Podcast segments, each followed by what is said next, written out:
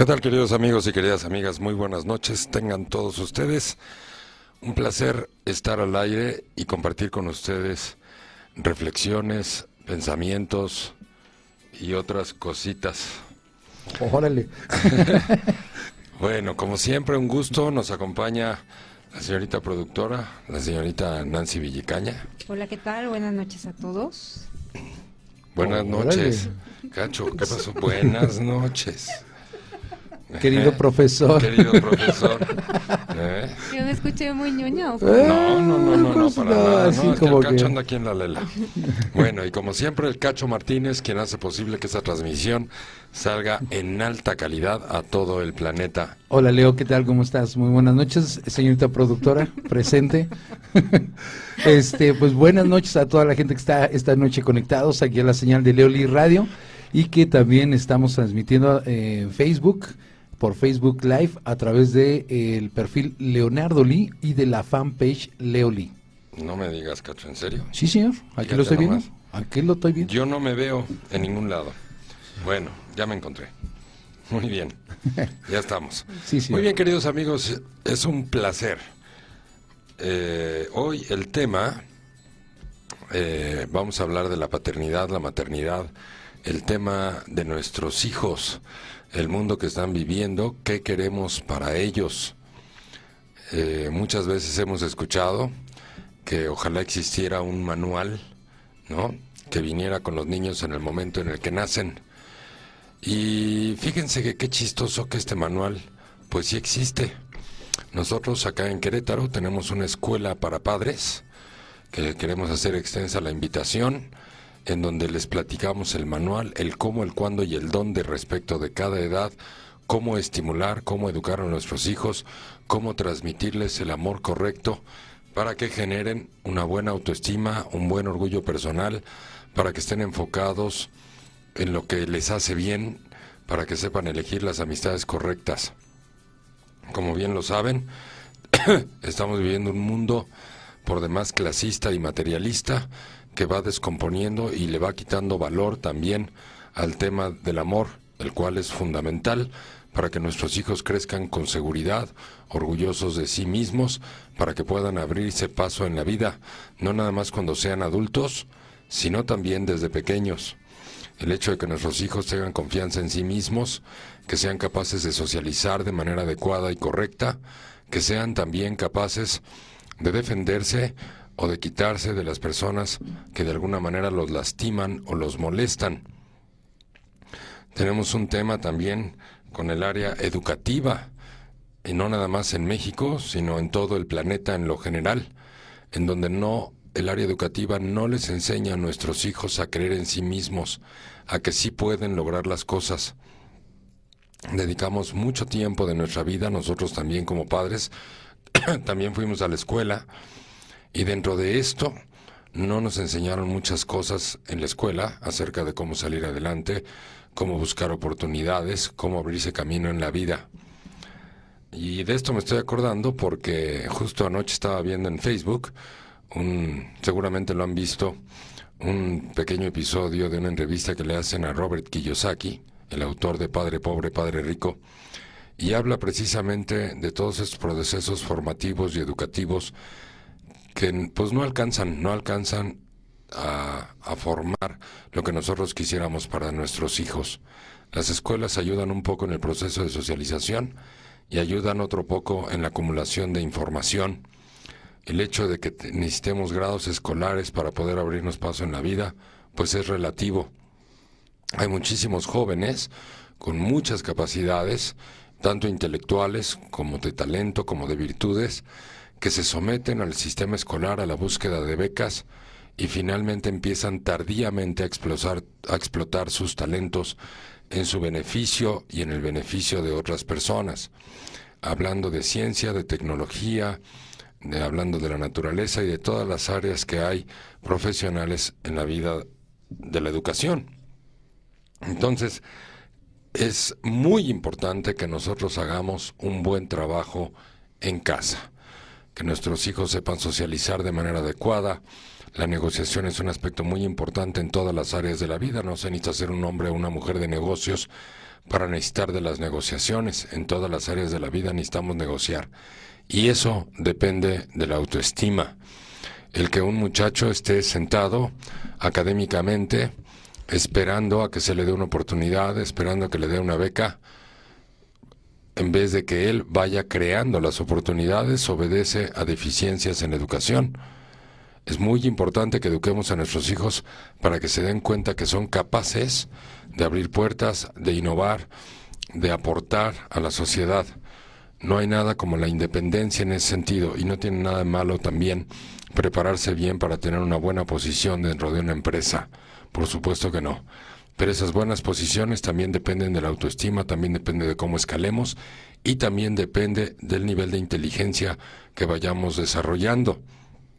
Sabemos recientemente que los problemas desarrollan inteligencia, pero no los problemas per se, sino nuestra voluntad, nuestra disposición para resolver los problemas en vez de resignarnos o frustrarnos ante los problemas.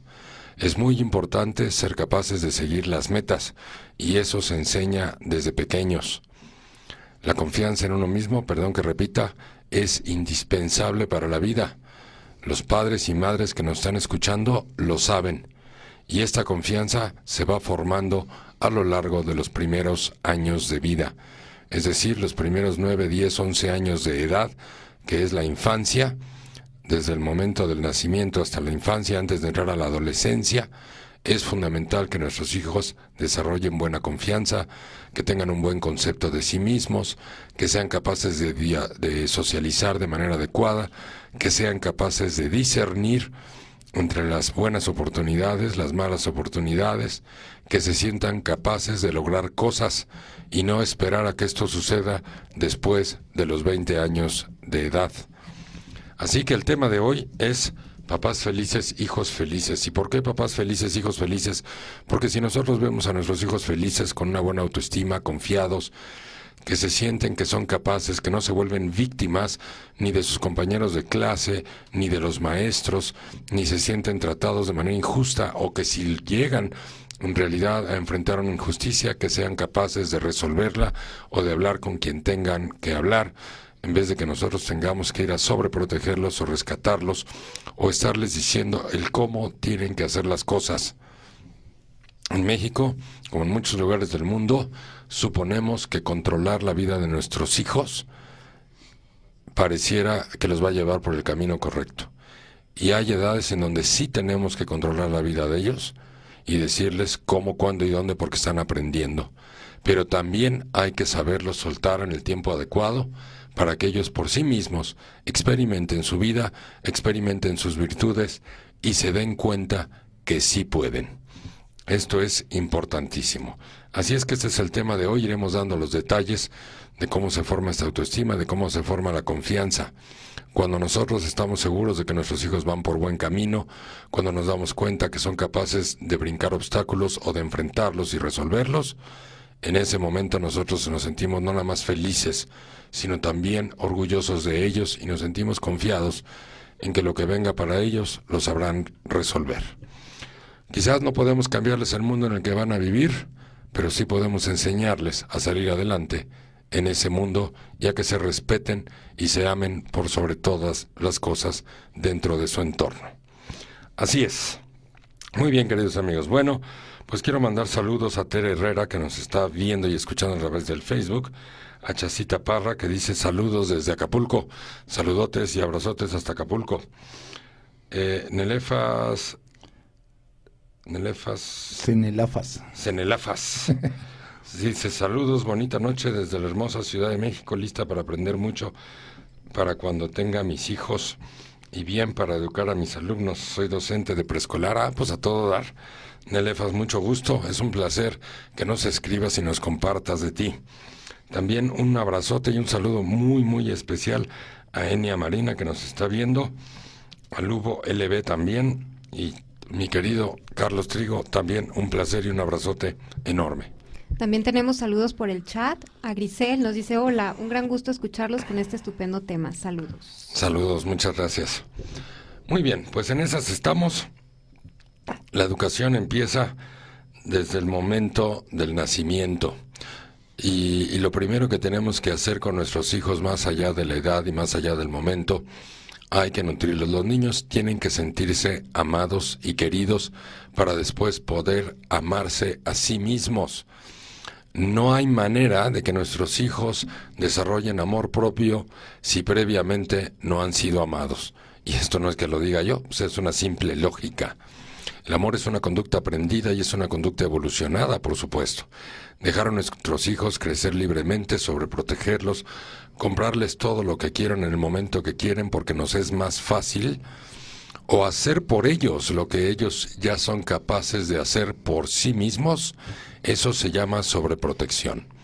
Y la sobreprotección anula las virtudes, anula la autoestima, anula la inteligencia, anula la lógica, anula las virtudes y las capacidades.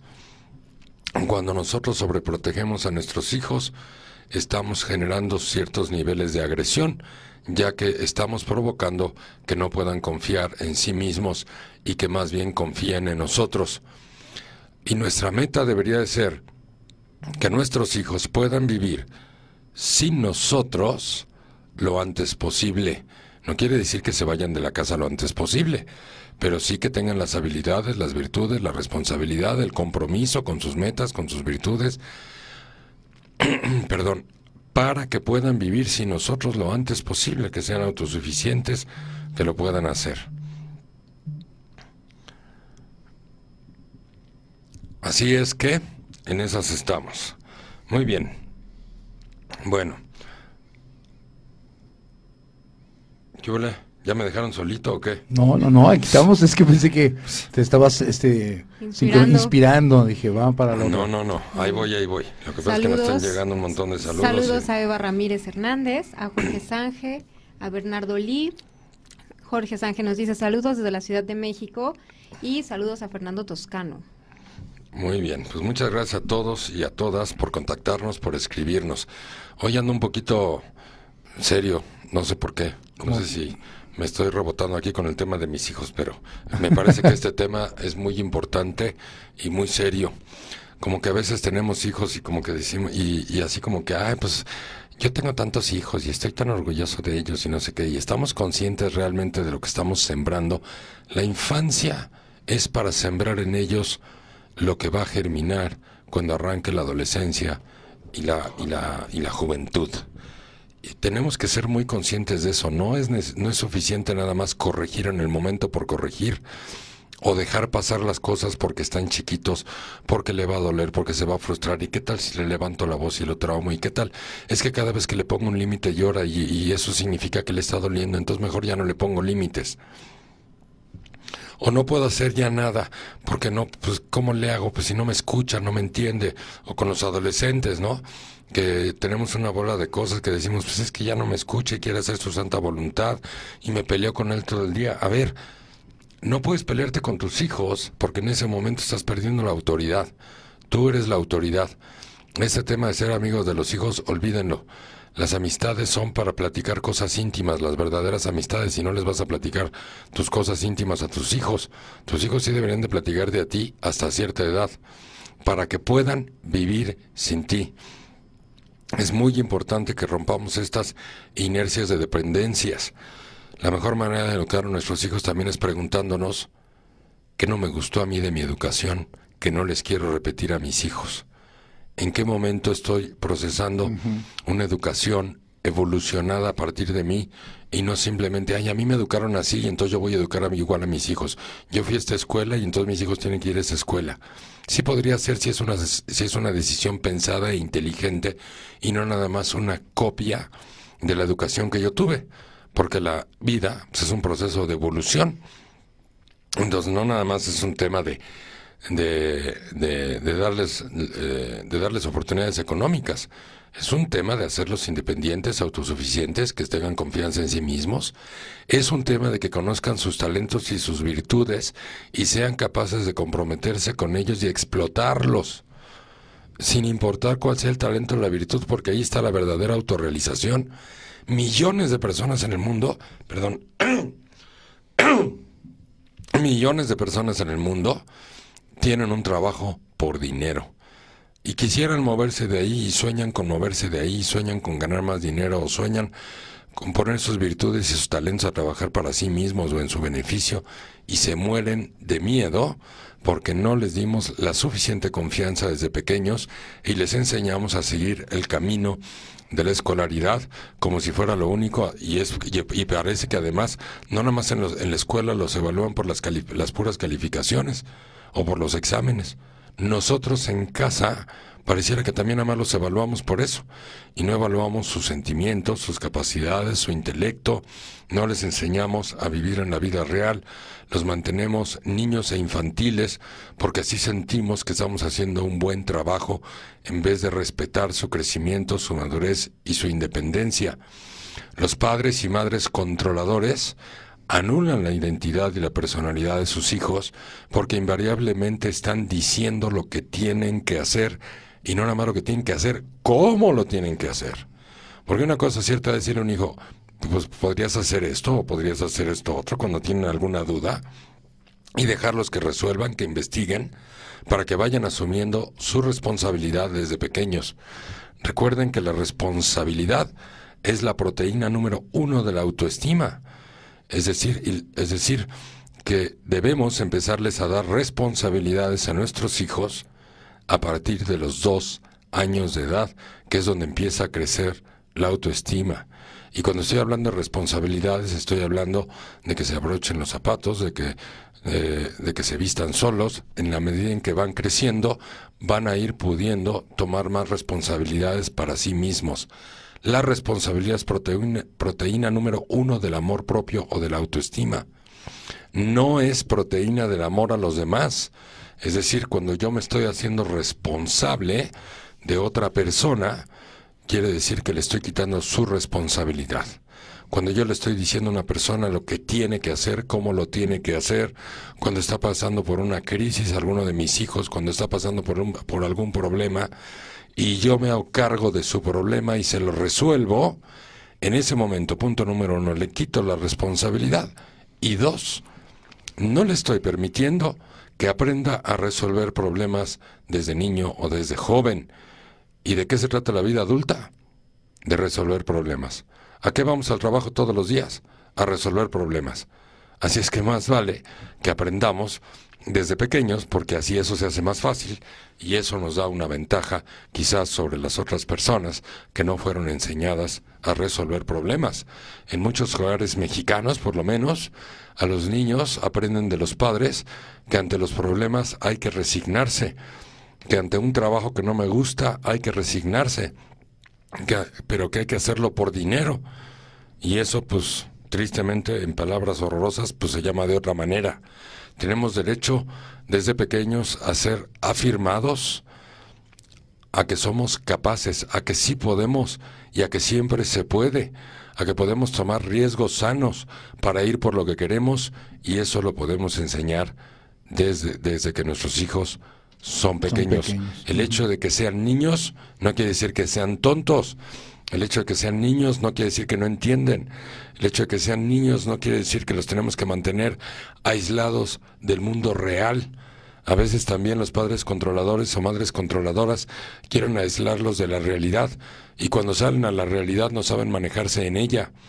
Realidades también, afuera hay drogas, hay alcoholismo, hay violencia, hay bullying, hay sobrepeso, hay gente fodonga, hay gente responsable, hay gente exitosa y hay gente tirada a la victimez y al piso. Con todos esos tipos de personas nuestros hijos van a convivir. Así es que, ¿cómo queremos que convivan con ese entorno?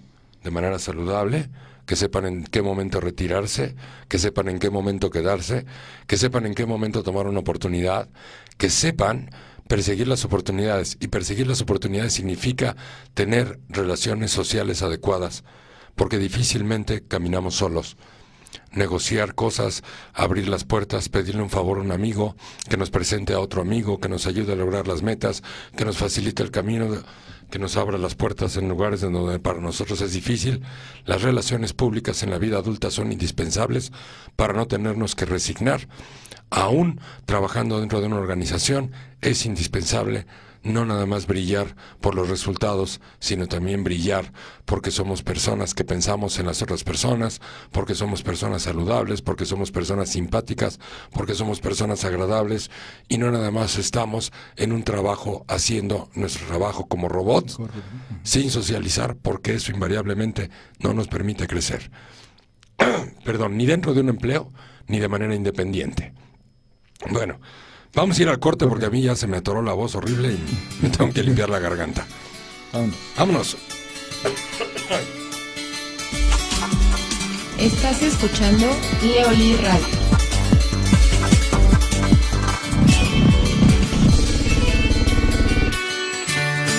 ¿Conoces el Club Hípico Cimatario? El mejor lugar ecuestre para ti. Ven y conoce todos los servicios que el Club Hípico Cimatario. Estás escuchando Leoli Radio.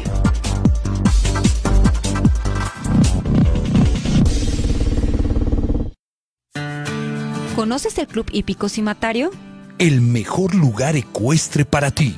Ven y conoce todos los servicios que el Club Hípico Cimatario tiene para ti. Asesoría ecuestre, pensión de caballos, cabalgatas ecoturísticas, transporte especializado, servicio veterinario, clases de equitación, cursos de verano. Visita nuestra página www.clubhipicocimatario.com o visítanos en la calle del Mezquite 50, El Durazno, municipio de El Marqués, en Querétaro. Atención en los teléfonos 422-22-6408 y 425-25-8477. Club Hípico Cimatario, el mejor lugar ecuestre para ti.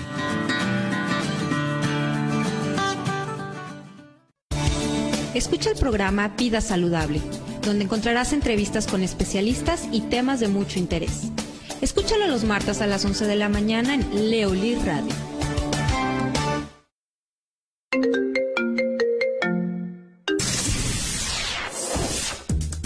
Hola, soy Daniela Lomelí y desde Querétaro escucho Leoli Radio.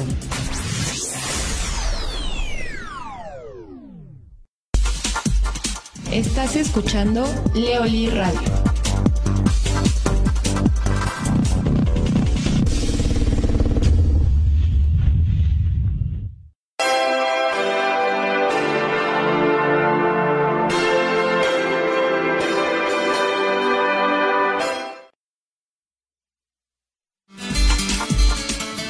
Escuchando Leoli Radio.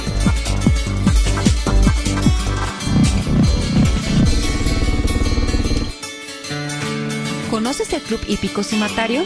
El mejor lugar ecuestre para ti. Ven y conoce todos los servicios que el Club Hípico Cimatario tiene para ti. Asesoría ecuestre, pensión de caballos, cabalgatas ecoturísticas, transporte especializado, servicio veterinario, clases de equitación, cursos de verano. Visita nuestra página www.clubhipicocimatario.com o visítanos en la calle del Mezquite 50, El Durazno, municipio de El Marqués, en Querétaro. Atención en los teléfonos 422-22-6408 y 425-2584. No,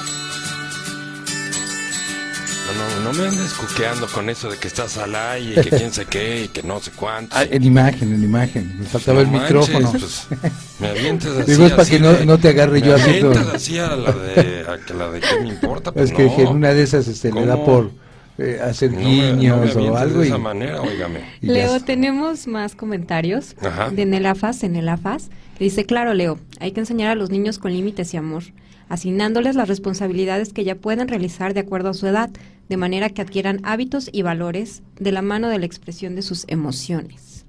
Correctísimo, muy bien, qué bueno, qué lindo que nos comparten eso y qué bueno que nos compartes también tu experiencia profesional y tus conocimientos. Bueno, miren, la autoestima se arma entre los 2 y los 5 años de edad. ¿Y qué significa autoestima? Pues significa la manera en cómo el niño, valga la rebusnancia, se estima a sí mismo, es decir, su amor propio. Propio. Y esto, estas, la manera en cómo va creciendo el amor propio es a través de tres proteínas que les vamos dando a partir de los dos años de edad, que es la responsabilidad, el compromiso, no con otras personas, sino con ellos mismos. Cómo se van a ir comprometiendo con sus tareas, con sus obligaciones desde pequeñitos, ¿no? De, de acuerdo a su edad, por supuesto. Si no les vamos dando responsabilidades ni compromisos que no estén de acuerdo a la edad. Sí, como les decía hace un rato, un niño, una niña que ya es capaz de meterse a bañar, que ya es capaz de quitarse la ropa poco a poquito, o que ya son capaces de avisar que quieren ir al baño. Todo eso se llama responsabilidad, entendiendo la palabra responsabilidad como la capacidad que tienen mis hijos para responder a sus propias necesidades, en vez de que esté yo respondiendo por ellos. Carambas con esta garganta. En la medida en que yo les voy dando responsabilidades, ellos van generando que eh, más autocontrol, más firmeza en su carácter y en el tiempo esta, esta responsabilidad se va a ir convirtiendo también en obediencia. Los padres que luego dicen que se cansan mucho con sus hijos, que están batallando con ellos, no están generando una educación que esté fomentando una estructura emocional fuerte o una autoestima, sino simplemente están batallando con ellos día con día, día con día, día con día, en vez de bajar todo esto. Cuando un hijo tiene el ego elevado, y voy a dar las características del ego, cuando un niño tiene el ego elevado, que hay adultos que también tienen el ego elevadísimo, pero bueno, ahorita estamos hablando de niños o de adolescentes. Las características de una persona con el ego elevado es que son dependientes, que tienen baja tolerancia a la frustración y que tienen baja conciencia de los demás. A diferencia de cuando tenemos una buena autoestima o un buen amor propio, entonces los niños o los jóvenes son más independientes, no indiferentes, ¿eh? que quede bien claro, sino independientes, que tienen una buena tolerancia a la frustración y una buena tolerancia a la frustración es fundamental para poder lograr metas, porque no siempre nos sale a la primera. Como adultos sabemos que los retos, las, las, metas de vida en el trabajo, en el dinero y en el amor requieren alta tolerancia a la frustración o a veces incluso en el amor, toneladas de tolerancia a la frustración para poder hacer relaciones de pareja exitosas. ¿Estos son nuestros hijos capaces de aprenderlo desde chicos? Claro que sí, por supuesto que sí. Entonces, les platico del ego y de la autoestima, porque el, el, ego y la autoestima hagan de cuenta que viven en un sube y baja, en estos jueguitos del parque de sube y baja. Cuando el ego sube, la autoestima baja, y cuando la autoestima sube, el ego baja. Es decir, en la medida en que mi hijo va siendo más independiente, va teniendo más autoestima, por lo tanto su ego, que es la dependencia, va a ir bajando paulatinamente. Arranca este proceso a los dos años y para los cinco o seis años deberíamos de tenerlo terminado. Es decir, no se trata que en dos semanas o en tres meses darle toda la autoestima posible, ¿verdad? Sino que es todo un proceso que va desde los dos a los cinco años, teóricamente podría alargarse hasta los cinco o seis, o hasta los siete, que es la entrada primaria. Pero si nos damos cuenta, casi casi la autoestima se va a armar en la etapa del kinder, antes de que entren a la primaria, no en maternal, ni en ni en prekinder y todos esos grados que ya ni sé, pero que ahora le porque, casi, porque casi... ahora todo es pre y post, ¿no? Porque es la preadolescencia sí. y la posadolescencia y la preniñez y el prenacimiento y el preembarazo, que ese es el más cachondo de todos, es el más divertido, y luego el posembarazo y que ya se vuelve, ya, ya pasó lo divertido y ahora ya viene lo aburrido, ¿no? Entonces es el preembarazo, el embarazo, el posembarazo, la preniñez, luego la niñez y luego la prejuventud y luego la preadolescencia y luego la posadolescencia y luego Sí, no tanto. No, no, no. O sea, ya le hicimos un desastre a esto. En vez de hacer la vida simple, práctica y vivirla, ahí estamos con nuestra superinteligencia haciéndola más complicada. Claro. Dejémonos de tonterías. A ver, recién nacido, niño, adolescencia y madurez. Punto. Fácil. Así. Sencillito, hombre. Sí, ahora ya, ya abren grados escolares en donde los niños llegan con la mamila a la escuela. sí. ¿No? ¿No? bueno, a, en la universidad o en la adolescencia llegan con la mamila, pero se llama corona.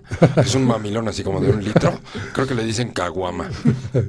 ¿no? Sí, fácil, fácil. Bueno, fíjense, y esto es bien importante, ¿eh? cuando un joven tiene la autoestima en su lugar, evidentemente tiene una calidad de vida, un estado emocional. Calidad de vida significa que, que, vivo las emociones correctas, las positivas, y que cuando enfrento emociones negativas o destructivas o dolorosas, que podrían ser como la ansiedad o la depresión, ni siquiera caigo en esos estados emocionales porque tengo un buen autocontrol. O sea, cuando la autoestima está baja, definitivamente tenemos alteraciones del estado de ánimo de manera importante sea en la juventud o en la vida adulta. Estamos muy acostumbrados a que, ah, pues es que tengo ansiedad, pues es que tengo depresión, pues sí, y eso finalmente es un tema de autoestima que estamos acostumbrados a tratarlo con chochos, en vez de trabajar nuestra autoestima. Y la autoestima se puede ver lastimada principalmente por los padres, por lo que les dije, ¿cómo un niño va a lograr amarse a sí mismo si previamente no fue amado por los padres? Y entonces tendríamos que definir el amor. Y el amor no nada más es regalarles el Xbox y darles carritos para que jueguen, o regalarles el último jueguito de Fisher Price educativo, que se le prenden los foquitos para que el niño aprenda. Sí, eso es parte de la vida.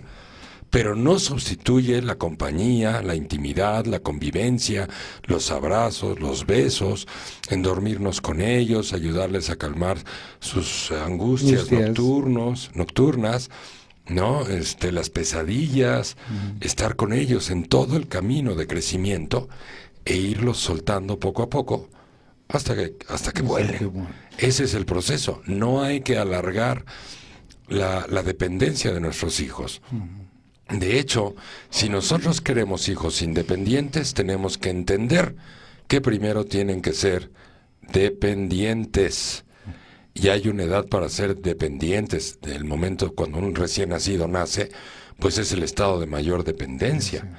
No es el momento de llevarlos a la guardería y de abandonarlos porque se generan huellas de abandono fuertes a nivel emocional.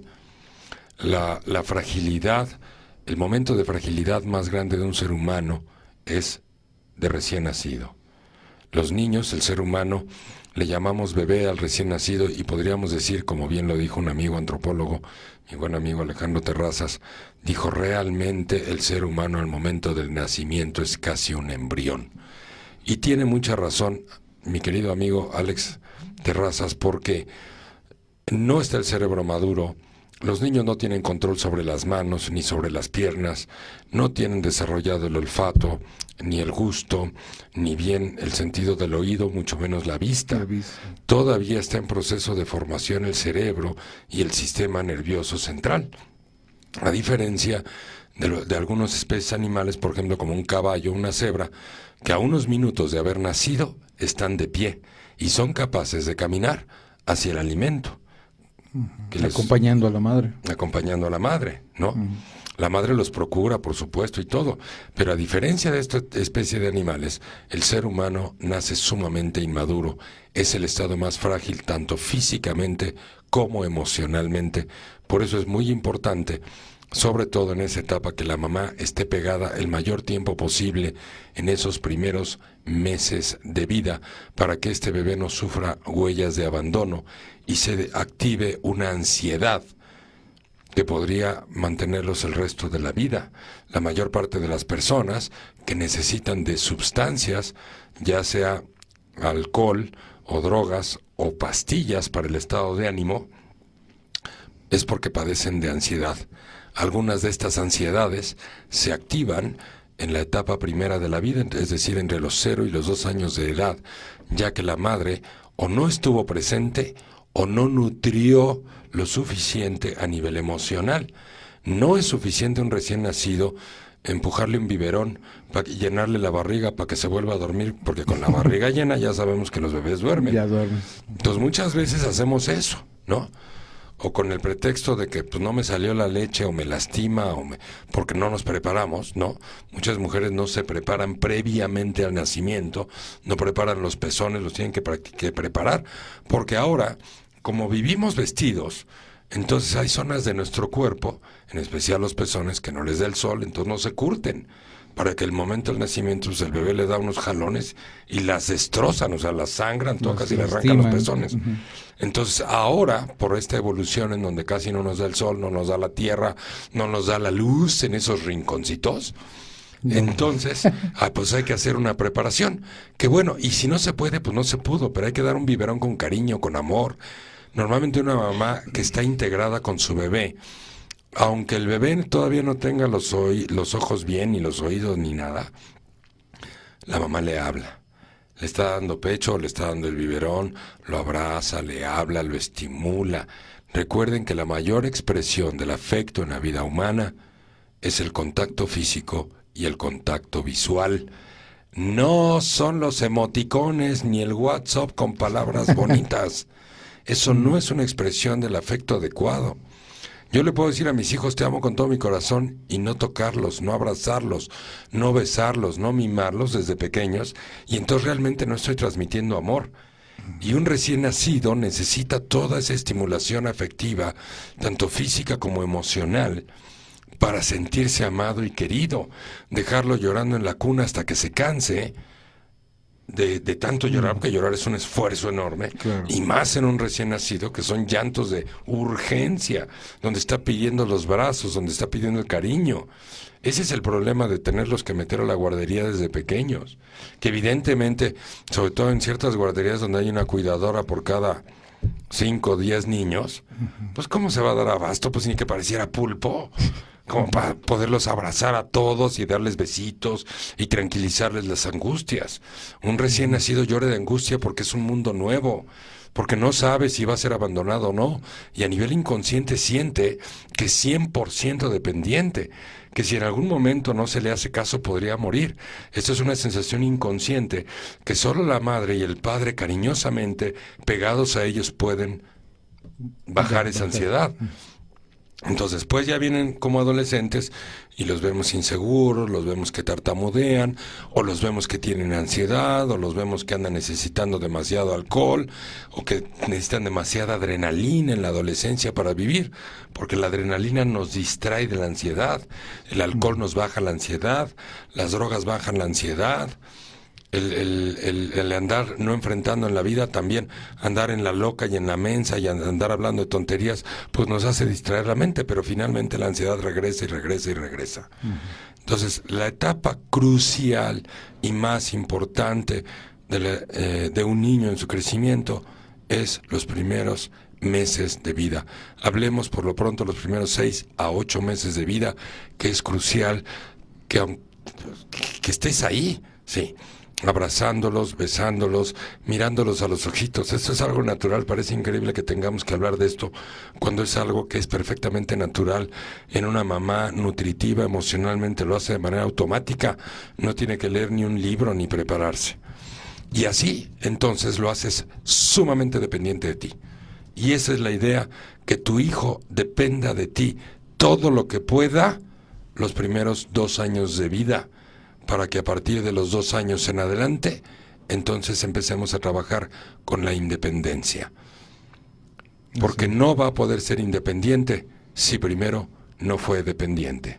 Pero tampoco se trata de que alarguemos la dependencia hasta los 19 o 20 años o hasta los 35. ¿Me prestas mi carrito, mamá? Pues sí, porque si no van a terminar como Mero Simpson, pelones, panzones y borrachos. Y con el cerebro estúpido. Y quiero una cerveza todo el día porque, porque me lleno de ansiedad, porque mi mamá no me quiso lo suficiente. Eso ya lo entendí, cerebro. Eh, es muy importante nutrir las emociones. Los llevamos que al y que acá, que la estimulación temprana, porque luego tenemos que competir con el hijo de la vecina, a ver qué, cuál camina más rápido y cuál ya dice papá. ¿Y por qué dice papá primero si yo soy la que me he sacrificado? Que diga mamá. Pues no, es que en los vocablos es más fácil decir papá que decir mamá. Por eso dicen primero papá que mamá. Y además de que nosotros los papás somos más chipocles. No, no es cierto. No es cierto. Leo, tenemos varios saludos. Mayela Torres nos dice que le gusta mucho tu programa. Muchas gracias, Mayela. Eh, Adi, Pra manda saludos. Chasita Parra nos dice, en mi caso es un reto muy fuerte educar a los hijos. Como tal, es una responsabilidad muy fuerte. Mis hijos están creciendo en una familia donde ya existe el divorcio y es todavía más complicado. Sí, y fíjate que esto es bien importante. Es muy importante. A veces la responsabilidad está cañona con los hijos y trabajamos y nos matamos por ellos y pagamos colegiaturas y vamos y los subimos y los llevamos y a la clase de karate, que a la de ballet, que para acá y para allá y además a la escuela y las tareas y los cuadernos y los libros y los reportes que hay que firmar y las juntas para papás y bueno, no para uno nunca.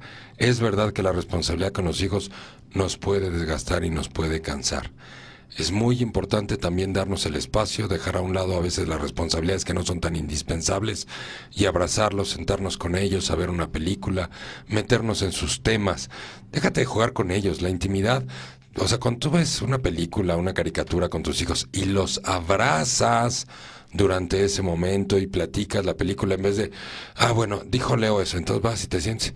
Y a los cinco minutos ya te dormiste. Y los dije, pues, ¿para qué te fuiste a ver la película con ellos? O sea, te diste un respirito y suelo. ¿Dónde estuvo la intimidad? ¿Dónde estuvo el cariño? Y cuando son más grandecitos, pues reírse con ellos, cotorrear el punto, bromear, ¿no? Sobre el tema que estás viendo, sobre la película, todo eso se llama intimidad. Y la intimidad es sinónimo de amor y de cariño. Seguramente algunos papás y mamás que me están escuchando también pues han tenido algún ah, problema de pareja o ya están divorciados o están separados o no se pueden relacionar bien con su pareja y muchas veces dicen es que este cuate o esta chava pues no tiene intimidad, no expresa cariño, ¿no? O sea, como que sí estamos y somos un gran equipo de trabajo. O sea, ya como que ya somos roommates, ¿no? Ya las expresiones del afecto, el cariño, la intimidad, las pláticas se murieron hace muchos años. Y es porque ella o porque él, pues no, nomás no le entra al tema. Bueno, esto se aprende en la infancia. Si tú no les enseñas a tus hijos a tener intimidad contigo, ¿cómo después, el día de mañana, van a tener intimidad con la pareja? La intimidad les va a parecer súper amenazante. Y no estoy hablando de intimidad física, sexual, estoy hablando de intimidad emocional, intimidad intelectual, de rebotar puntos de la vida, de hacernos conscientes con los adolescentes. Es padrísimo platicar acerca de la vida en vez de nada más, recoge tu ropa, recoge tus calzones. Ya te he dicho cuántas veces si no lo haces. ya te he dicho que te voy a castigar y que no te voy a dejar ir a la fiesta si no me obedeces. ¿Y en qué momento platicas con ellos? De su vida, de la vida, de sus dudas. ¿En qué momento tú también les compartes que tú también tienes miedos, que tú también tienes problemas? Oye, Leo, es que yo quiero... Luego el otro día me senté con mi hijo, después de que escuché el programa, le dije, a ver, hijo, platícame. Y no me dijo nada el desgraciado. pues, ¿cómo crees que los hijos aprenden a hablar con nosotros? Pues la manera en cómo aprenden es cuando tú hablas con ellos, cuando tú les cuentas de tu vida, cuando tú les cuentas tus miedos, que no te vean así como super ultraman, porque eres mi papá y mi mamá, y yo sí tengo miedo porque soy niño y mi papá no tiene miedo. No, pues sí, claro que tenemos miedo. Y cuando tú les platicas a tus hijos ciertas cosas de tu vida, o sea, no les vas a...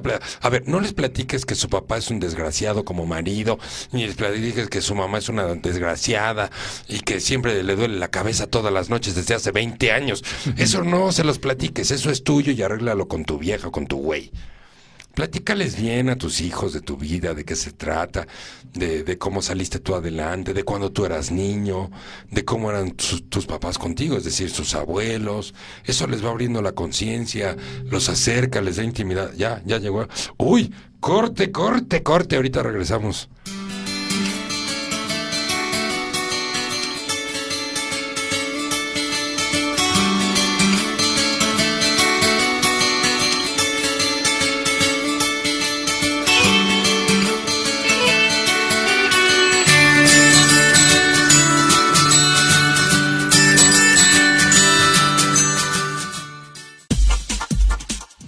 Escuchando Leoli Radio.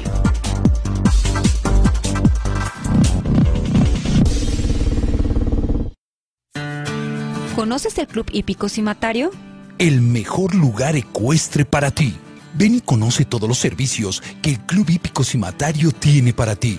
Asesoría ecuestre, pensión de caballos, cabalgatas ecoturísticas, transporte especializado, servicio veterinario, clases de equitación, cursos de verano Visita nuestra página www.clubhipicocimatario.com o visítanos en la calle del Mezquite 50, El Durazno, municipio de El Marqués, en Querétaro. Atención en los teléfonos 422-22-6408 y 425-25-8477. Club Hípico Cimatario, el mejor lugar ecuestre para ti.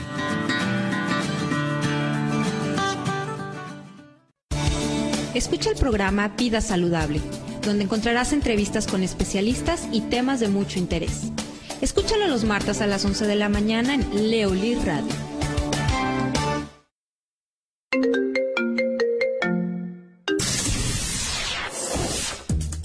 Hola, soy Daniela Lomelí y desde Querétaro escucho Leoli Radio.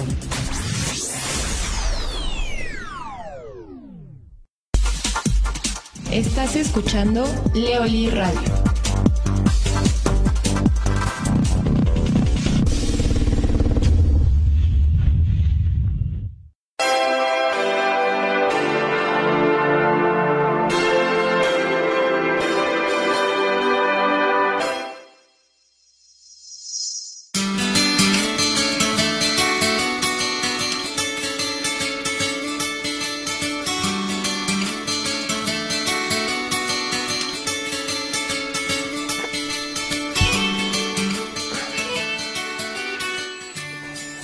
Hola queridos amigos, ya estamos de regreso después del corte, nos quedan unos cuantos minutos de programa. Estamos muy contentos y muy agradecidos por todos sus comentarios, porque nos estén saludando, etcétera, etcétera. Y, sí, tenemos varios comentarios. Saludos a Carla Angélica Reyes, que nos está escuchando. Jorge Sánchez nos dice, el tema de hoy es súper complejo. Creo que el autoconcepto siempre está definido por la opinión que los demás tienen de mí, por la información que me dan en la infancia lo que opinan de mis padres o cuidadores. ¿Es correcto? Así es, es muy importante que les demos un buen concepto a nuestros hijos de sí mismos porque nosotros lo armamos, efectivamente, como bien lo dije, lo dice Jorge, Jorge, ¿verdad? Jorge Sánchez nosotros vamos afirmando las cualidades o las virtudes. A veces, a veces sobrealimentamos a los hijos. Qué inteligente hijo eres, ¿qué es esto? Y ni siquiera están listos, o sea, tampoco se vale mentirles, ¿no? O sea, si tienes un hijo menzorras, pues salió alguien, o al papá o a la mamá. No hay de otra. Sí, no puede salir menzorras más que del papá o de la mamá. Pero sí podemos, sí podemos afirmarlos y decirles, chaparrito, qué lindo eres, qué buen corazón tienes, eres muy abusado, tú eres bueno para las matemáticas. Esa es otra, ¿eh? Diferenciar los talentos y las virtudes entre nuestros hijos en vez de, nunca los compares, eso es una agresión y eso destroza la ah, autoestima. Tienen talentos y virtudes diferentes. A ver, es como un niño que, que tiene muchas habilidades para las matemáticas, ¿no? Y pues invariablemente saca 10. Y tú tienes un hijo que es bueno para las artes. ¿No? Que es sensible, ¿no? Que es bondadoso, o sea, que, percibe el mundo diferente, porque es un artista. O sea, si saca seis en matemáticas, no manches, es un super triunfo. Y en la escuela no los van a separar por eso. En la escuela, ah, pues este sacó la medalla en matemáticas y este pues, sacó seis, no sacó la medalla. Pues no, porque son talentos diferentes, no manches. ¿Y por qué no eres como tu hermano que él saca 10? Claro, o como tu amigo que saca 10 en toda la boleta. Pues no manches, pues que no somos iguales. Claro. A ver, respetemos las diferencias. Y no se trata de sobreproteger ni de justificar la huevonería tampoco. Sí, ah, porque no tiene talento para la escuela, pues entonces está bien, hombre.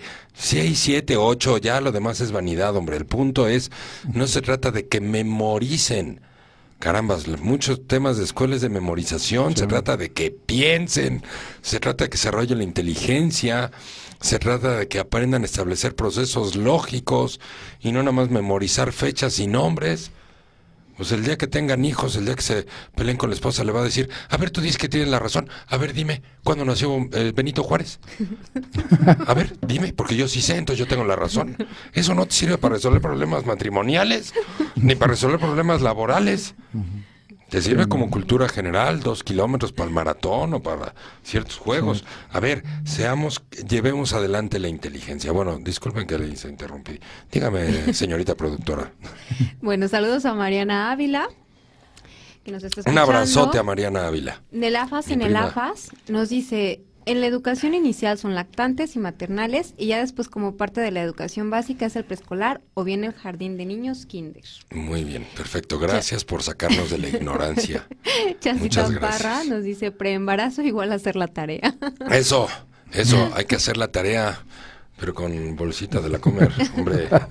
Bolsita de la No anden trayendo niños al mundo. El acto más egoísta que puede hacer un ser humano es traer hijos al mundo. Ellos no piden venir, yo los traigo porque yo quiero sentir la experiencia de ser papá y mamá. Así es que si vas a hacer ese acto egoísta, pues ahora responde con amor y con oportunidades sanas y adecuadas, con límites, con consecuencias, con correcciones ante las actitudes egoístas o narcisistas, para que tengan una buena autoestima, darles la responsabilidad. Y cuando el ego se les bote como loco que se llama berrinche, déjenme decirles algo. El berrinche es un estado de sufrimiento real del niño, porque tiene el ego exacerbado y es tan dependiente en ese momento, la dependencia es la primera característica del ego, está tan dependiente que cuando lo frustras empieza a sufrir. Entonces un berrinche no lo dejas correr hasta que se canse. Si amas a tu hijo, paras el berrinche y le dices, basta, no hay berrinche ¿sí? y lo limitas y le pones una consecuencia por hacer berrinche para que en el tiempo, una vez que estás poniendo límites y consecuencias, el niño inconscientemente y a nivel emocional genere autocontrol, que es una de las mayores virtudes en la vida de un ser adulto, el autocontrol. Y el autocontrol empieza a partir de los dos años de edad. Evidentemente él no tiene autocontrol a los dos años de edad. Se frustra y llora y sufre. A ver, berrinche no, de esa manera no entiendo, así de esta manera no. O le puedes decir, basta ya. ¿Sí? Un basta lo suficiente para que le desencicles el cerebro y, en donde, y las emociones, en donde él está en un ciclo de sufrimiento del cual él por sí solo no puede salir. Pero cuando tú le dices, basta ya, o le dices, a ver, de esa manera no entiendo, si te calmas y te tranquilizas y me hablas, entonces sí entiendo, estoy promoviendo el, autocontrol. Y es un aprendizaje a nivel emocional inconsciente que eh, evidentemente cuando entre a la primaria, si lo haces bien en esas edades, imagínate ya entrar a la primaria con un buen nivel de autocontrol. Pues tiene muchas oportunidades y el autocontrol es parte de esa autoestima. En vez de, mamá, ¿dónde están mis zapatos rojos? ¿O dónde están mis tenis? ¿Y qué hace la mamá? va y se los busca. Va y se los busca, en vez de decirle dónde están. O en vez de decir, pues búscalos, pues de quién son. ¿Son tuyos o son míos? No, ahí va la sobreprotección. Yo te los busco, yo voy a abrir el closet, te los encuentro y además te regaño porque te digo, aquí están, ¿qué no los ves?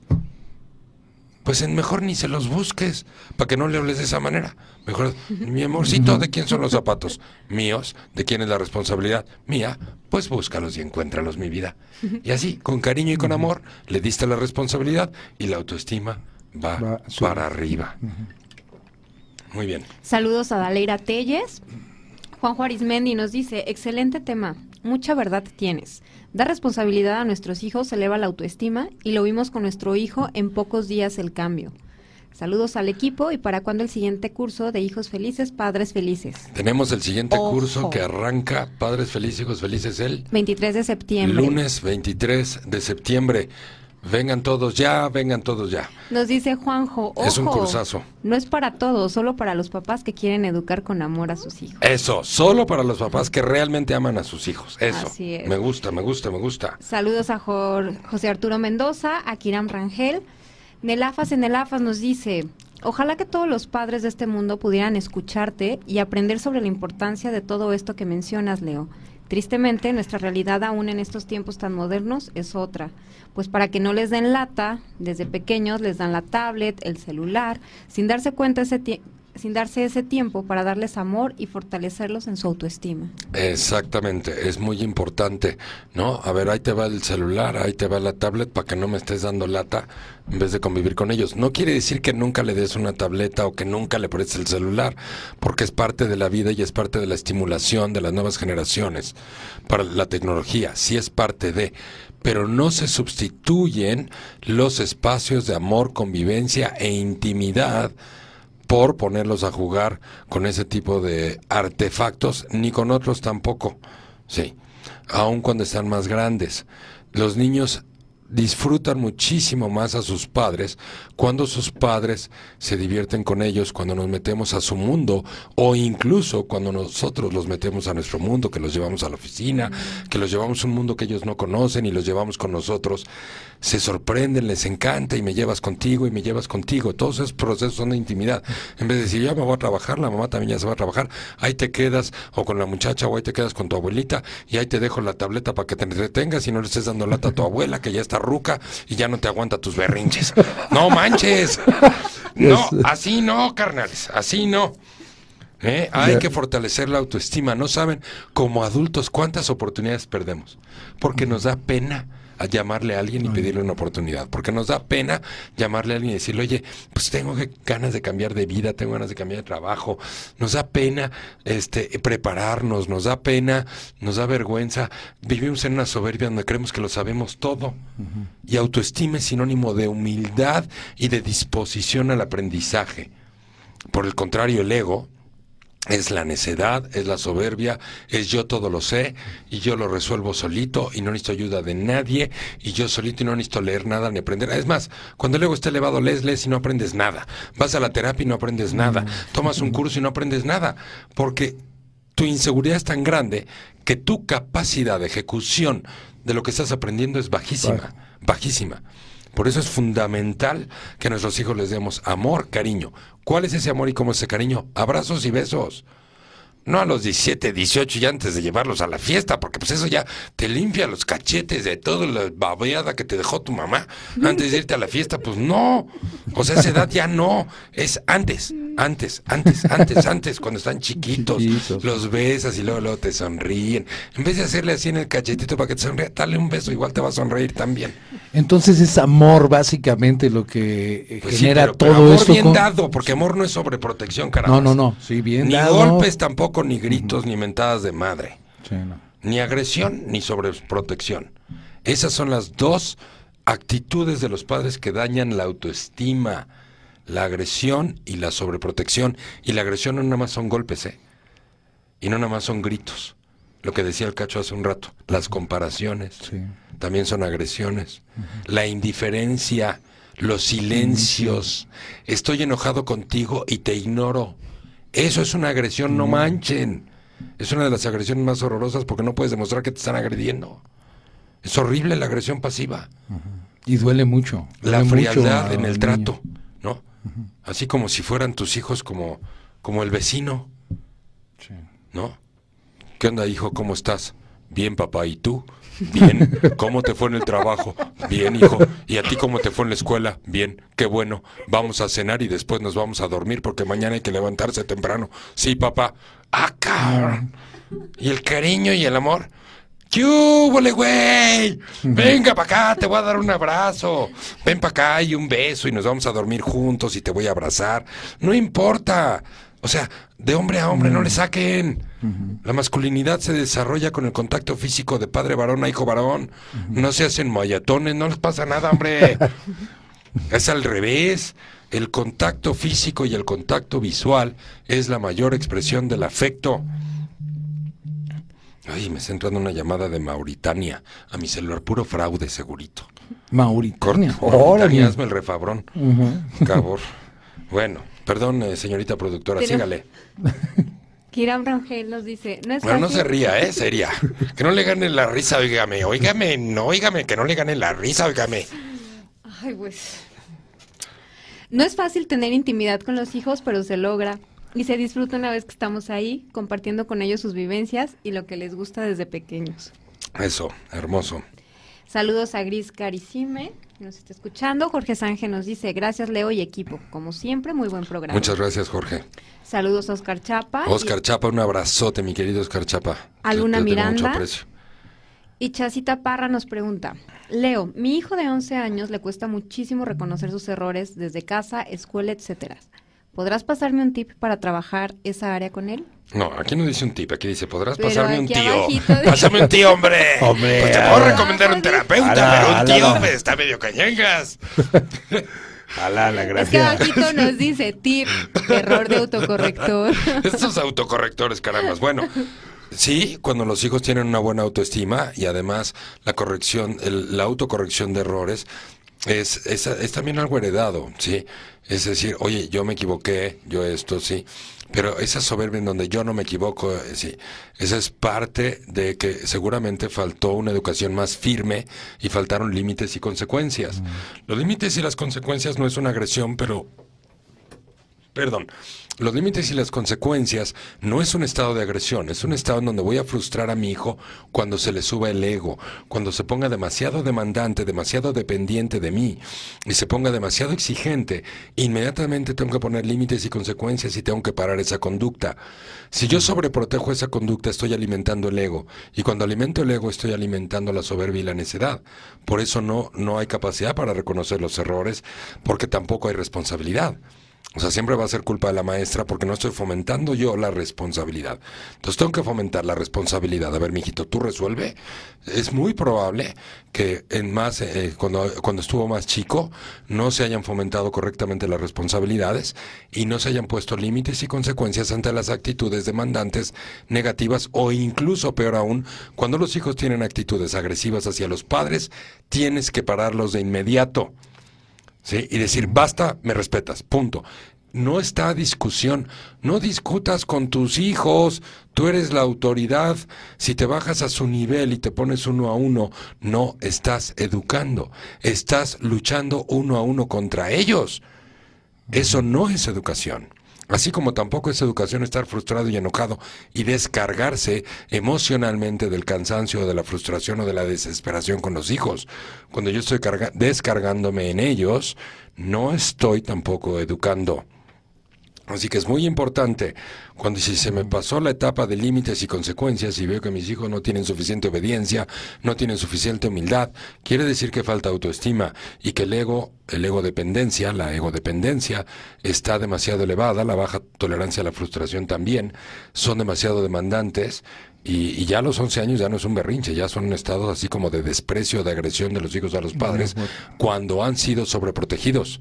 Esto puede cambiar en semanas si yo les doy la responsabilidad, si dejo de resolverles y además paro de inmediato las conductas dependientes, egoístas, demandantes o agresivas. Muy bien. Muy bien. Otra, otra Jessica pregunta. Parra, Adipra, Amor Bien Dado. Que- Síganle porque hay un montón. ¿O ya? Así es. ¿Eh? Sí, sí. Adi Síganle, Pra síganle. también nos dice saludos de la familia Ponzanelli. Adi nos dice ignorar igual a agresión. Correctísimo, Adi. Adi Pra nos dice contacto psicotáctil afectivo. Eso. O sea, abrázalo pues. Una pachurrada, sí.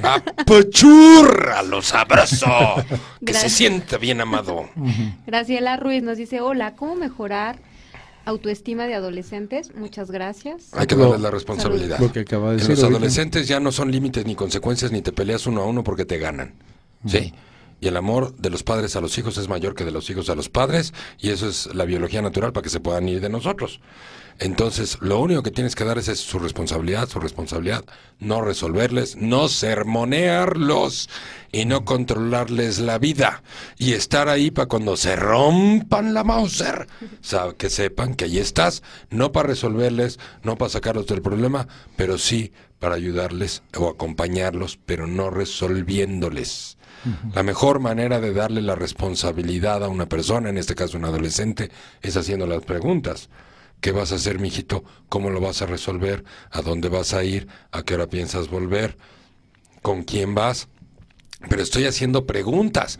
No le estoy diciendo, y me dices, y me avisas, y me llamas, porque eso ya son órdenes. Y ahí yo estoy tomando la responsabilidad por él. Cuando yo doy una indicación y le digo lo que tiene que hacer, yo estoy tomando la responsabilidad por él. Cuando le hago preguntas, le estoy dando la responsabilidad. Y la responsabilidad es la proteína número uno de la autoestima o amor propio.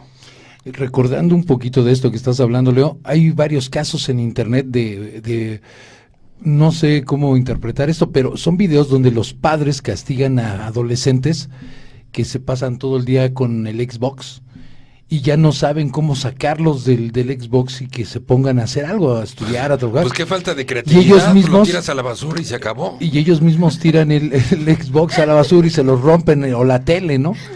Pero llegaron ya a un punto muy, muy grandes para darles límites, ¿no? O sea, ya llegar a eso es un punto de límites, pero además lo, lo hacen con agresión. Claro, porque Eh, no fomenté los límites, las consecuencias, la obediencia y la responsabilidad de niños. Entonces, de adolescentes, pues no hay obediencia, Exacto. evidentemente. Sí. Y además, en los adolescentes no es un tema de haber, o sea, es un tema de haber, mijito, te estás echando a perder la vida. A partir de hoy, lo que tú siembres en tu vida, mijito, no lo que yo siembre en tu vida. Lo que tú siembres es lo que vas a cosechar de grande. Y si estás sembrando por los juegos de video, pues lo único que vas a obtener de grande, pues es un cerebro de juego de video y no vas a poder abrirte paso en la realidad. A partir de este momento, tú estás empezando a sembrar las semillas que un día tú mismo vas a cosechar. Así es que pregúntate, mijito, y ahí le mandas la responsabilidad. Pregúntate qué estás sembrando para que sepas lo que vas a obtener en tu vida adulta. Y le das la responsabilidad en vez de decirle, ya te dije 475 mil veces que no juegues Xbox. Ya te, pues ya, la, ¿quién es más necio ahí, el hijo o el papá o la mamá que le dijo 475 mil veces? Pues si ese camino no funciona, pues cámbiale. Y si no, pues investiga, lee, prepárate. No hay nada como la preparación. No nos hace daño ser tantito humildes y decir en este tema no sé mucho, mejor pregunto. Pues no te pasa nada. Y le salvas la vida a tu hijo. Ah, no, pero la soberbia y la yo lo sé todo. Soy el maestro del conocimiento. Lo que pasa es que tengo un hijo tarado que no entiende, pero yo siempre tengo la razón. Nones, canelones, Nel, ni más. Así no funciona. Adipra nos dice apachurrarlos y una Eso, carita. apachúrralos, bésalos. Y luego, suéltalos y déjalos crecer. Saludos a Hello Shadid que nos está escuchando y a Michelle Cataño. Y Chasita Parra nos dice, jajaja, se pasan. Sabía que con lo de tío echarían relajo. Eso, Qué bueno que hombre, aclaré. Qué bueno que Hombre. lo mencionaste, hombre. Amiga, porque nos has hecho pasar un buen rato, carambas. Así es, Venancio. Hombre, ¿no sabías, hombre, que los españoles ahora van a mandar un cohete tripulado a la- al sol? Al sol. Sí, al sol, al sol, al ¿Y eso sol. por qué? Sí, pero los de la NASA que les han dicho, hombre, no, que se va a derretir la nave, no seas bruto. Se van a morir los astronautas. No, hombre, que lo vamos a mandar de noche, pues que crees que somos brutos. Hombre, eso, eso era, esa era la solución. Ahí está, hombre, ahí está. Sí, así de fácil. Bueno, muy bien, queridos amigos y queridas amigas, ha sido un placer compartir con ustedes este espacio de reflexión y crecimiento, ¿sí? Recordarles que iniciamos con nuestro curso de Padres Felices, Hijos Felices el lunes 23 de septiembre. A las 7 de la noche. Con mucho Así gusto es. aquí los recibimos y nos los enseñamos a amar y a pachurrar a sus hijos. Quien esté interesado, que nos mande un inbox en la página Leoli o bien en el chat de nuestra página www.leoli.mx. Así es, queridos amigos, un saludo a todas las personas que nos escucharon, que nos escribieron, que nos enviaron aplausos, que se rieron junto con nosotros. Sí, un placer compartir con todos ustedes. Saludos a todas las personas que nos han escuchado en Sudamérica, en Centroamérica, a lo largo de toda la República Mexicana, en los Estados Unidos, en Canadá, en Inglaterra, en Francia, en Australia, en Alemania, Y la central... en la base, ¿qué? En la base espacial Espacial internacional. este, internacional que está allá afuerita de la Tierra ahí rozando la atmósfera. ¿eh? Bueno, un saludo a todo el mundo que nos escucha y muchas gracias al Cacho que hace posible que esta señal salga directo y sin escalas en alta calidad a todo el planeta. Muchas gracias también a la señorita productora por sus risas, por sus comentarios y por leer a todos nuestros radioescuchas. Pásenla muy bien, les mando un abrazote. Nos escuchamos el próximo martes a las 8 de la noche. Muchas gracias. Buenas noches.